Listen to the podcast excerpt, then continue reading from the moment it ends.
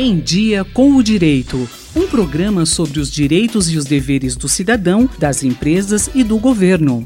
O que é o FGTS? Vigente desde 1967, o Fundo de Garantia do Tempo de Serviço, mais conhecido como FGTS, trata-se de uma reserva obrigatória, criada com o objetivo de proteger o trabalhador demitido sem justa causa.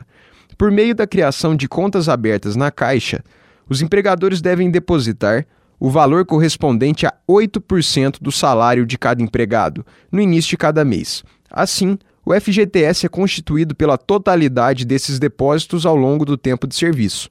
Em algumas situações, como em demissões sem justa causa, doenças graves, aquisição de imóveis e financiamento habitacional, o FGTS pode ser utilizado pelo titular.